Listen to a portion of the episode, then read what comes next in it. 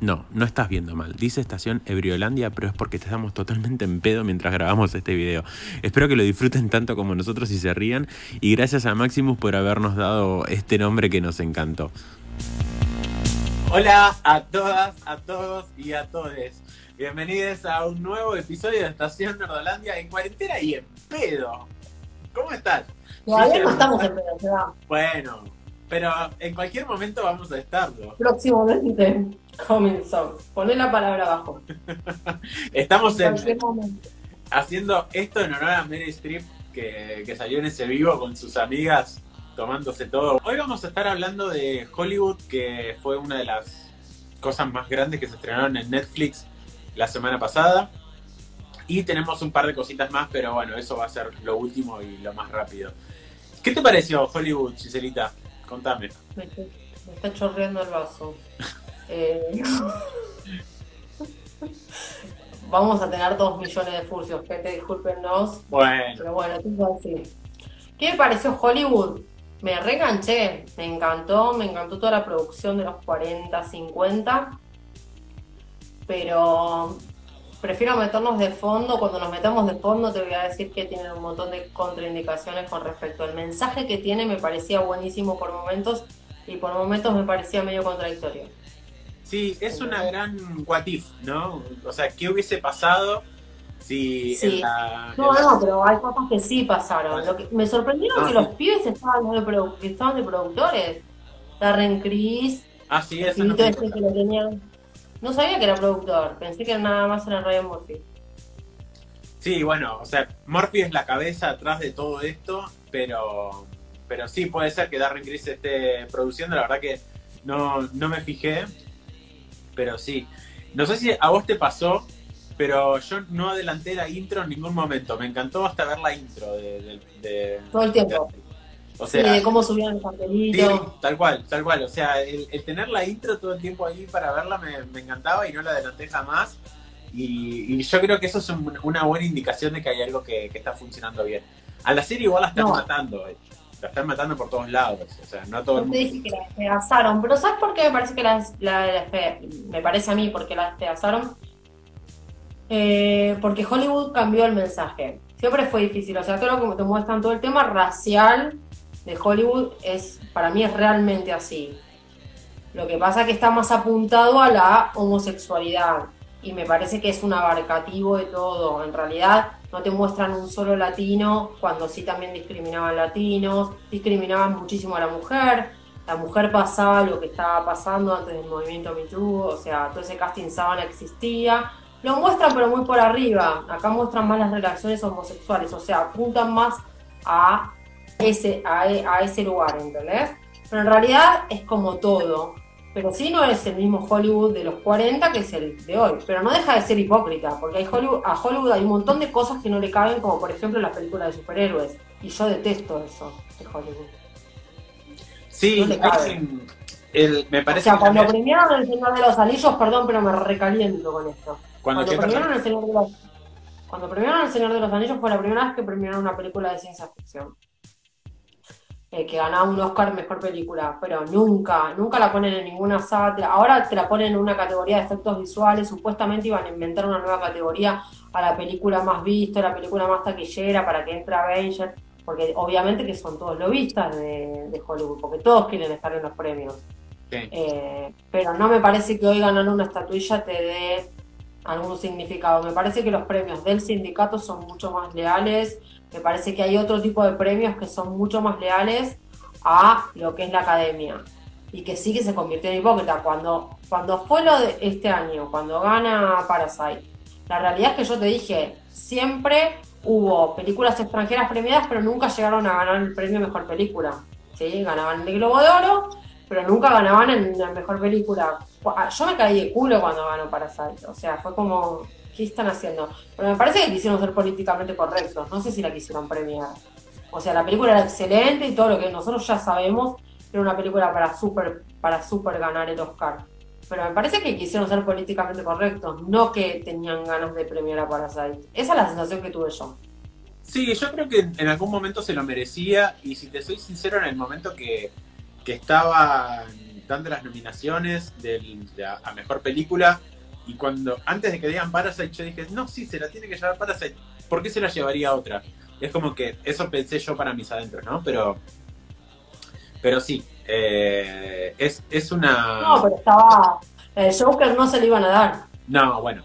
Pero digo, es, es una industria que está en pleno desarrollo para, para, ese tipo de cosas todavía. Está y, cambiando. Claro, y de lo que se trata Hollywood es justamente de es un qué hubiese pasado si todos estos cambios que hoy en día estamos viendo los hubiésemos visto en la década del 40. O sea, porque la serie está ambientada a finales del 47, principios del 48. Básicamente es qué hubiese pasado entonces si eh, una mujer hubiese sido productora, si se hubiese incluido a, una protagonista que, sea asiática, si una también la, protagonista principal hubiese sido de, color, si, bueno, y un montón de cosas más de qué hubiese pasado si. Y, y sí, como vos decías, está muy apuntado hacia el tema homosexual, pero porque Ryan Murphy es así y él generalmente apunta muchísimo a, al... Siempre hay alguien. Claro, exacto. En todas sus series siempre va a haber alguno. Eh, pero... El mismo el de Politician es como que no se termina de, Exactamente. Pero no terminas de entender si hay realmente una relación homosexual, que, bueno, de hecho, el actor de Politician es el actor principal de Hollywood. La serie se llama Jack, Jack Castello. Es un mini, mini Henry Cavill, ¿viste? O sea, es muy parecido. David Currenwell. Exacto, ese. Es muy parecido a Henry Cavill. Bueno, pero lo castearon para. Lo que pasa que ahora no sé qué pasó con Henry Cavill, que obviamente que no sé qué. que no, no se lo van a sacar de encima sino más. Pero gracias a Dios. pero la realidad es que, sí, en realidad que el personaje de él, esa inocencia que tiene, que maneja, eh, da para da para un, muy buen Superman a futuro. Sí, sí, sí. Pero, pero bueno, eh, podría ser como, como el, para hacer un Smallville si se quiere. Ponele. No, no me lo cambies. No me lo cambies, no me lo cambies, no, me lo cambies, no me lo cambies. No me lo cambies, no me lo cambies, porque ya cuando me pusieron a Henry Cavill yo dije, mmm, decí que era Henry Cavill. Pero no, no, no. Boludeces no. Bueno, no nos vayamos de tema, volvamos, volvamos a, a mí la serie me encantó, me, la, la, vi de arranqué la Yo me la maratoné, yo me la maratoné, yo me la maratoné. Yo me la maratoné, son siete episodios bueno, contémosle a la gente que es un grupo de aspirantes, que bueno, que dentro del grupo de aspirantes es hay un actor, no, dos actores principales, bueno, cuatro, dos hombres y dos mujeres. Exacto. Bueno, una es una chica de color, eh, después hay dos chicos muy hermosos, uno es gay, que después la otra chica es la hija del productor de la cadena, que no quiere tener la cuña del padre, pero en definitiva la terminan poniendo en algún papel medio secundario, pero bueno. Es la, pues chica, la, típica chica rubia, homogénea y. Divina. Sí, hegemónica totalmente. Hegemónica, eso. Hegemónica totalmente. Tal cual. Heterogénea. Sí. Heterogénea. Te amo. Así ponelo como funcio, ponelo funcio por la que me hiciste la de. Todavía no me sale.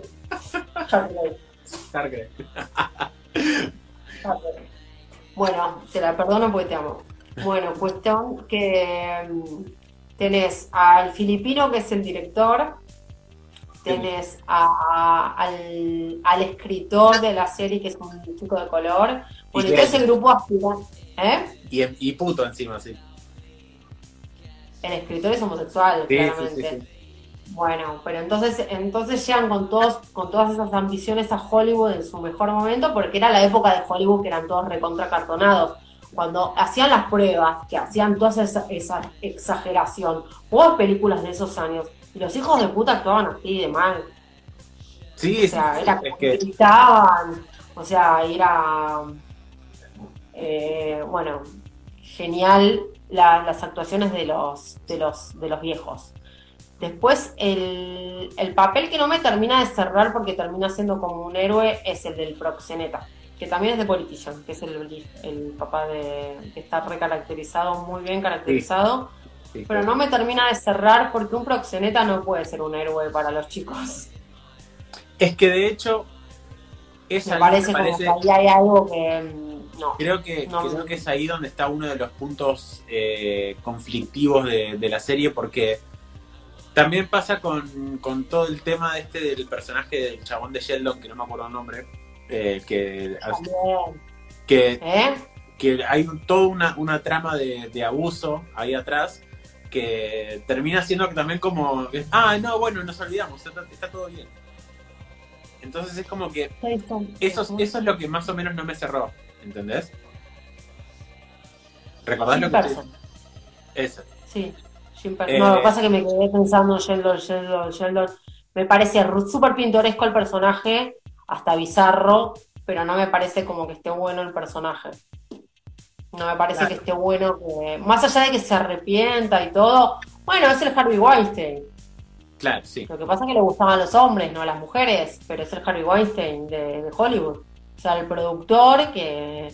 No, y la, la parte muy graciosa es la de cuando quiere ser productor de la película, dice, no, yo pondría tales... No, no, no. No Chao, chao. Sí, sí, la, la, la, edición que quiere hacer, que es cualquier cosa, pero bueno. Sí, con el tipo el lago de los cines, pero mezclado con, no sé, un Andy Bague, pero tremendo, horrible. Eh, pero es muy Sheldon. El papel, él actualmente es, brillante. O sea, eso es indiscutible. Las actuaciones, la puesta en escena, la, escenografía, o sea, ese viaje me encantó. El mensaje también, pero me pareció contradictorio que cuando apunta la película, el tipo apunta a una, eh, Darren Criss, que es el filipino, apunta a una mina que estaba totalmente vapuleada y que siempre hacía papeles de mierda en Hollywood, que era una gran actriz y no le daban el Oscar nunca, que era una chica asiática. ¿Cuánto estuvo esa chica en la película? ¿En la, ¿En la película o en la serie en general? en la serie en general. Sí, no, re poco. O sea, como que. Entonces es como que no me terminó de. Esa parte de como diciendo.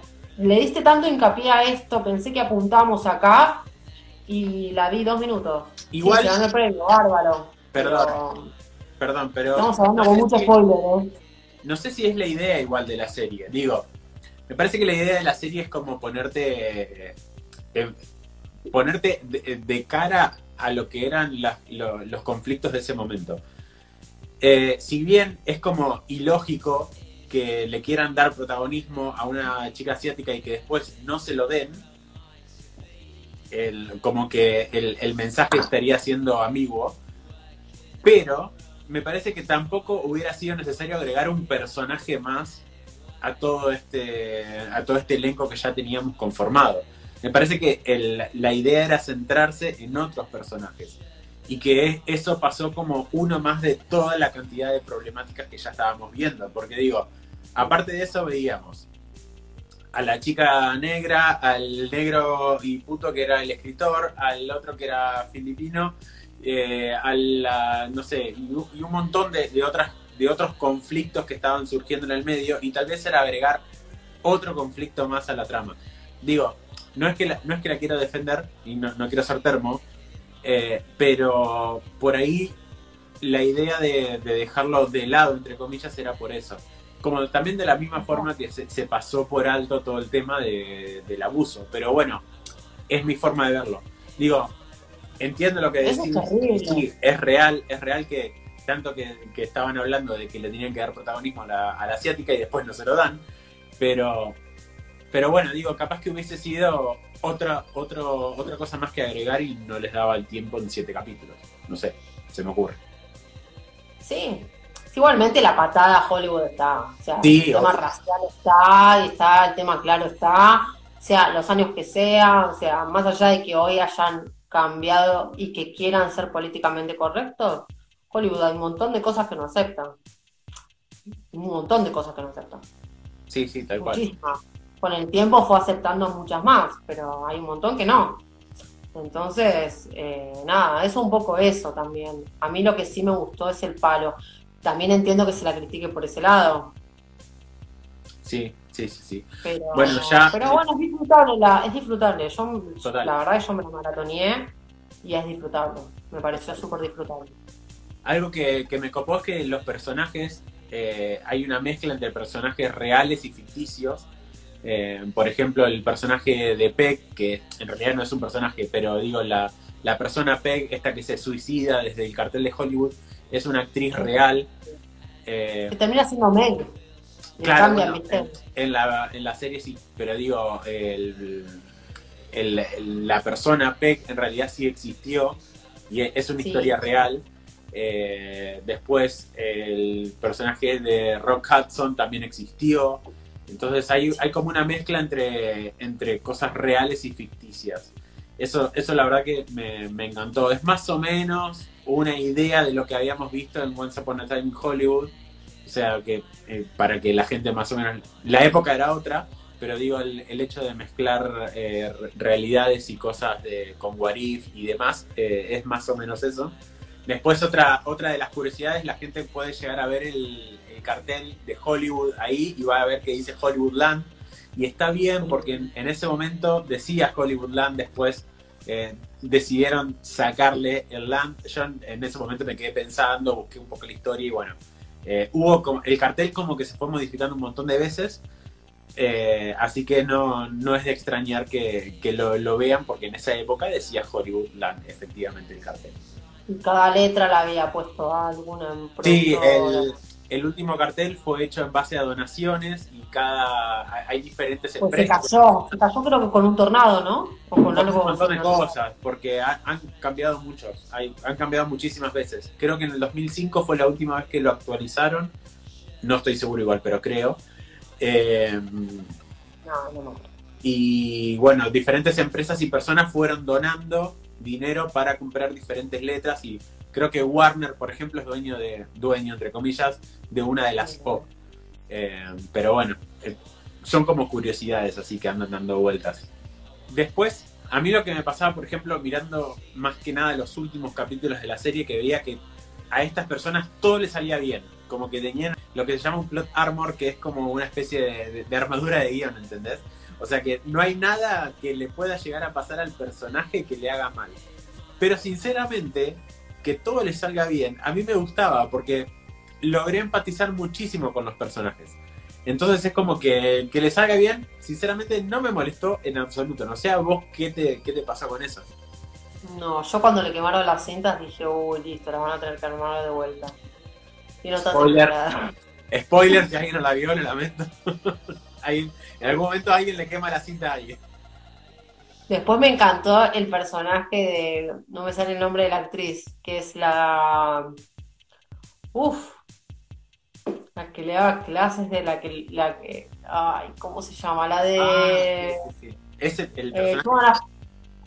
Joanna, Halfman. La que hace la mamá de de Charlie. No, no sé, pero, pero esa mina es excelente. Es excelente.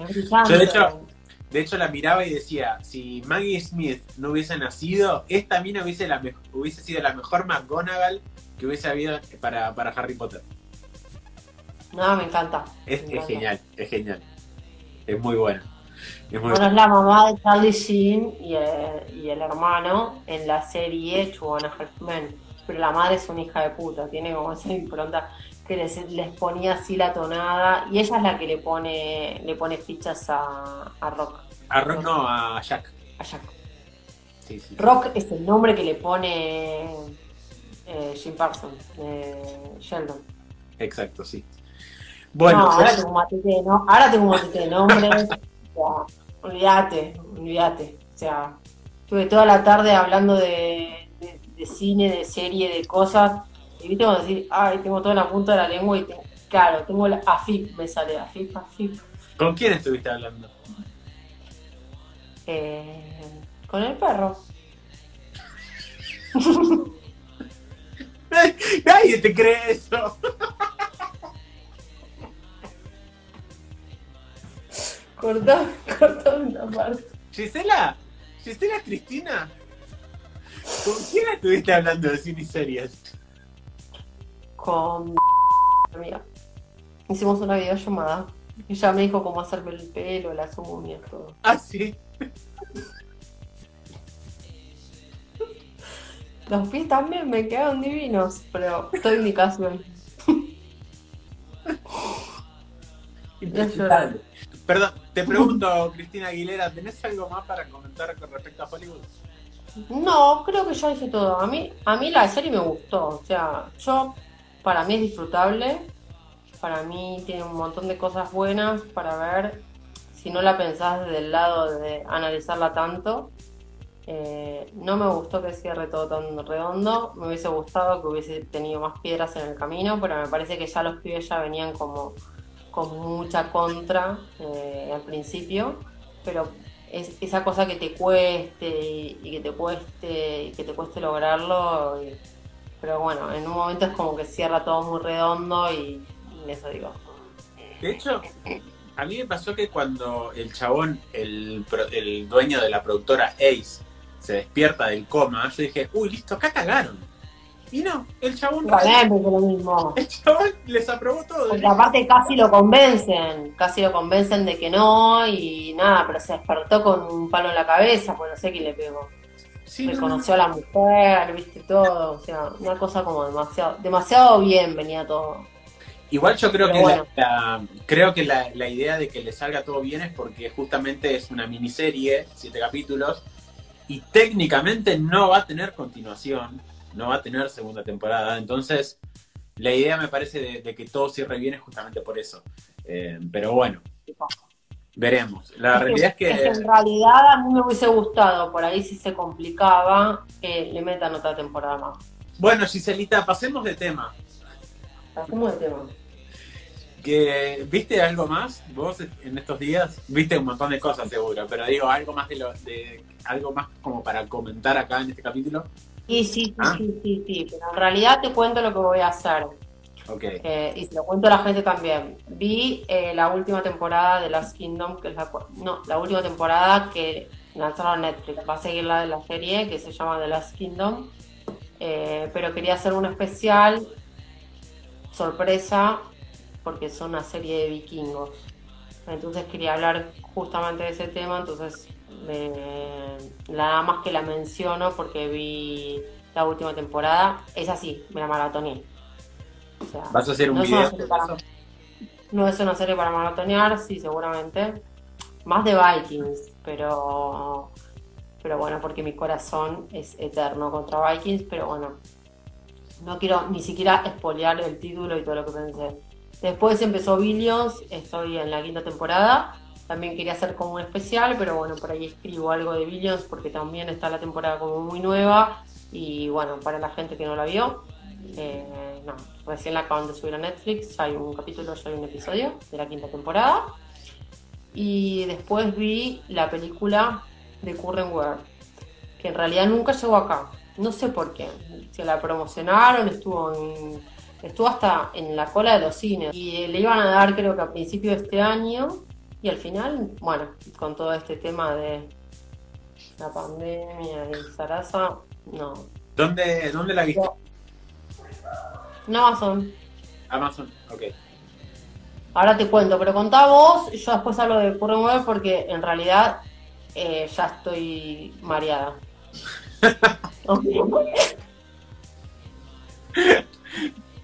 Déjame un poquito de aire, no sé, porque tengo como tengo mucho aire en el cerebro. Bueno, vamos a pasar de tema mientras Giselita le da al, trago. Eh, yo les voy a hablar un poquito de Upload, pero muy poquito. Es una serie que salió en Prime Video la semana pasada. Eh, básicamente la premisa está ambientada en más o menos 2035, una cosa así. Y habla sobre un más allá digital. ¿Qué significa esto? O sea, vos te morís y podés cargar tu memoria a un sistema operativo que te mantiene como vivo en una especie de paraíso, ¿sí?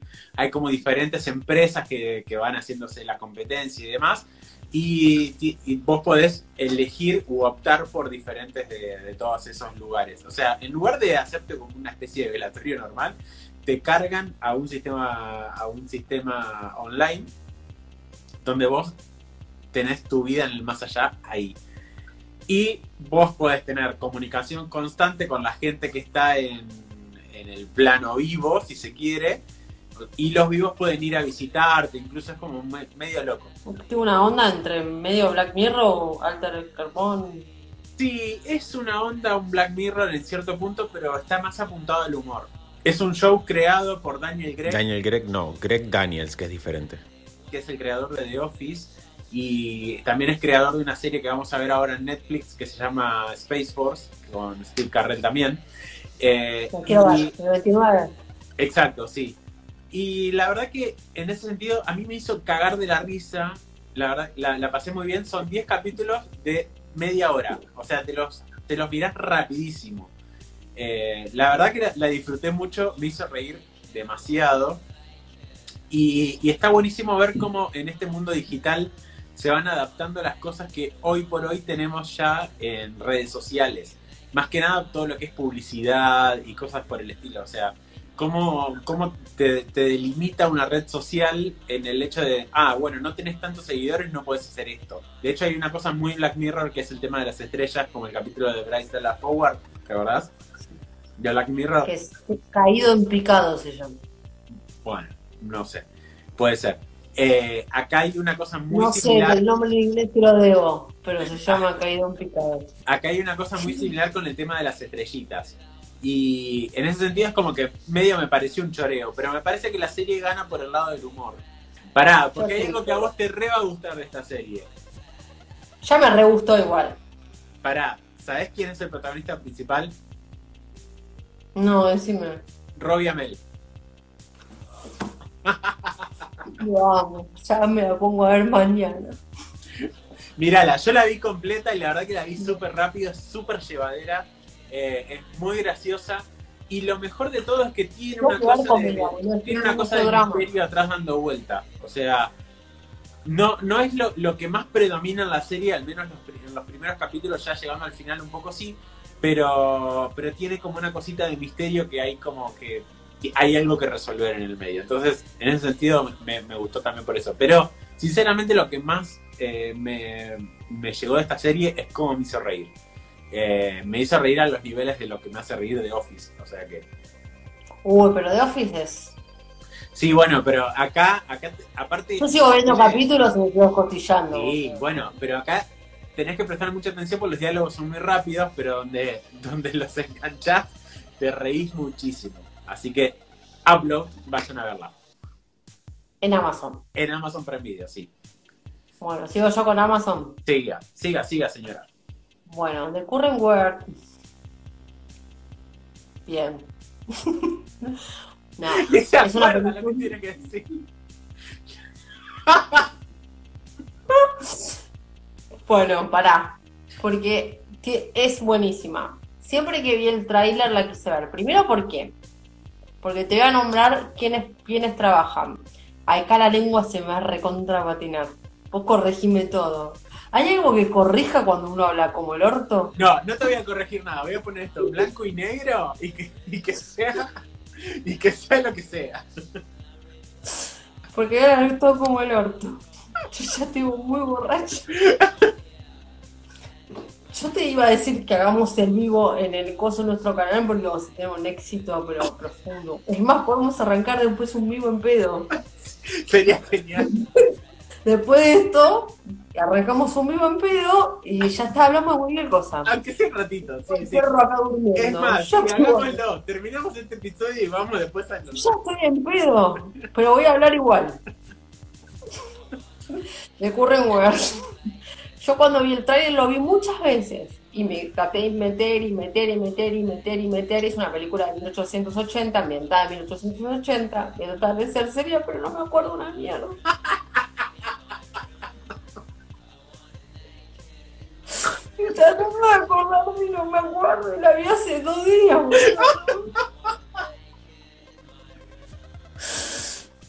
No te rías porque es más difícil.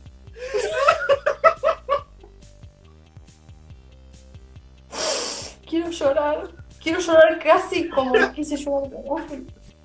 Va, lloré con Ángel, porque me hizo miedo. Pero lo pude lograr. Bueno.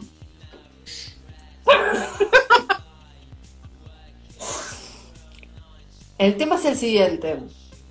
Son eh, inventores está Edison, que es Benedict Cumberbatch, está Tesla, que es Nicholas Hall, el asistente de Thomas Edison, que es eh, Tom Holland, y después eh, Sharon, no sé qué poronga, hace de George Westinghouse. Es una guerra de las corrientes eléctricas. O sea que tenemos a el Doctor Strange, a Spider-Man, a Bestia y al General. Exactamente. Y tenemos la producción ejecutiva de Martín Scorsese, el director y el escritor, no me acuerdo un porongo los nombres, los tenía en su momento. Quedaron por ahí. Algo, algo de Hitchcock para... Estoy tentado de no editar este video y que salga así, ¿eh? No seas hijo de puta. Bastante la piroteé. Déjalo que más. Es impresentable. Nicolás Hull es Tesla, para que te había dicho. Ah, dirigida por Alfonso Gómez Rejón. ¿Qué carajo hizo Alfonso Gómez Rejón? No sé. Bueno, después buscalo. Y después está escrita por Michael Hitch. Creo que es conocido, pero no sé quién es. Eh, bueno, describe el tema de las corrientes eléctricas. Uno decía, pero no me acuerdo cuál era el de la corriente continua y del otro la corriente alterna. Uno inventa la corriente alterna, saca la, el, la bombilla, que es Thomas Edison, es el que inventa el fono. Fono, fono, fono, fono. Fono, fono. ¿Cuánto falta para que termine? Porque si no voy a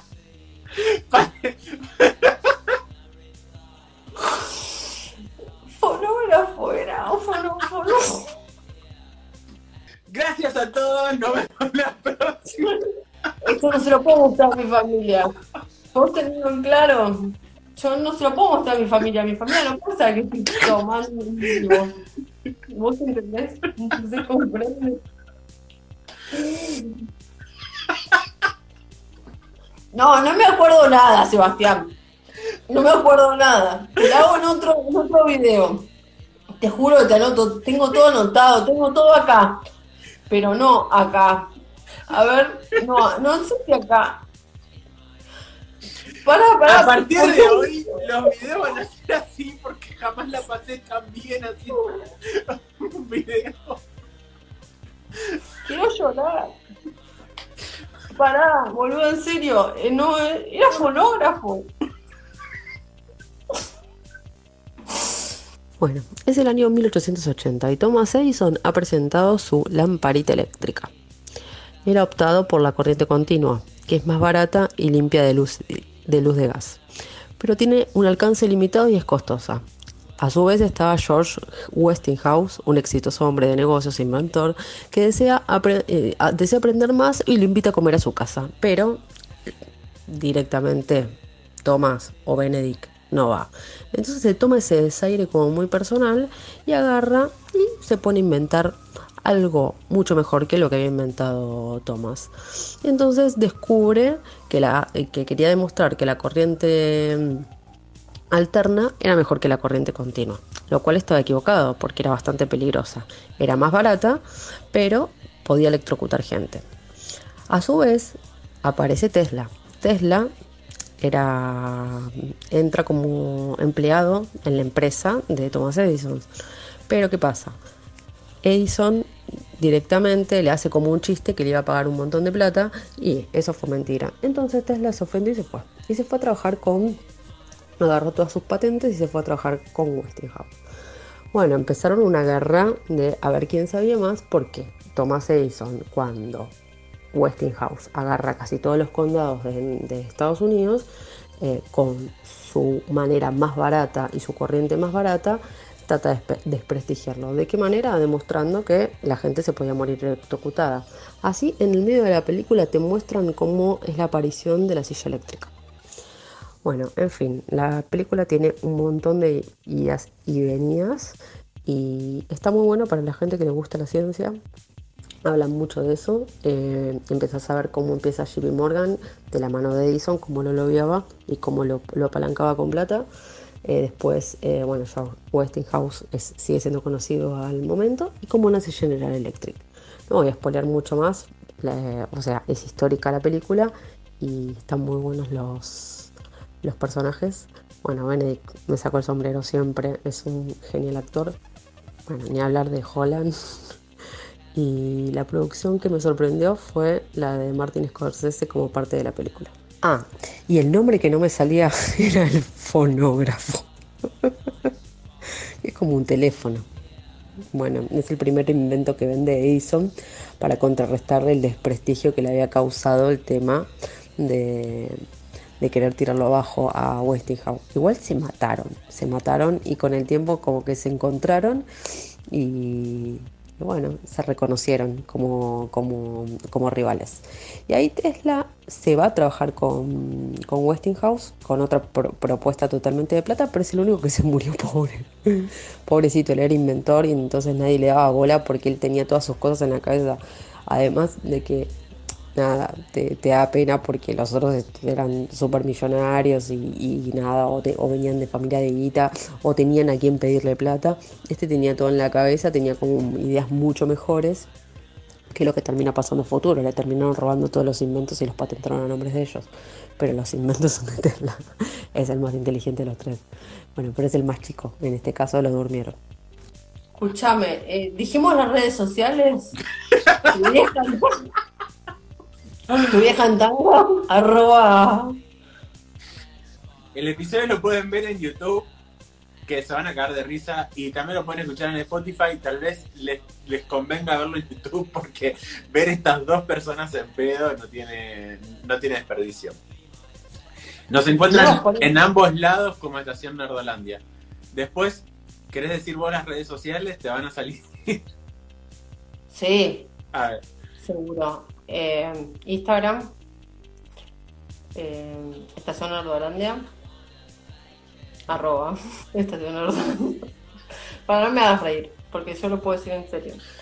Giselle Mazam y se va de bus. Sí, así es. Y en Twitter me encuentran a mí como Giselle Mazam, porque se va a un garca y no se mete nunca. Y e-bajo Nerdolandia. Perfecto, muy bien, 10. Señorita Almazán. Eh, nada, chiques, eso ha sido todo. Eh, nos vamos a tomar una grita más. Eh, Me arreglo un poco y hacemos vivo, pero con público. Con público, sí, sí, sí. sí. Dale. nos vemos, que sean felices. Para que lo cargo un toque y me, voy a hacer pis. Yo también tengo que ir a hacer Y tú que lutar también. ¿Eh? Y tengo que lutar porque. tiene mucho a ver. No, no, no, porque me lo vas a deponer. Esta vez me lo vas a poner. Chao. Chao.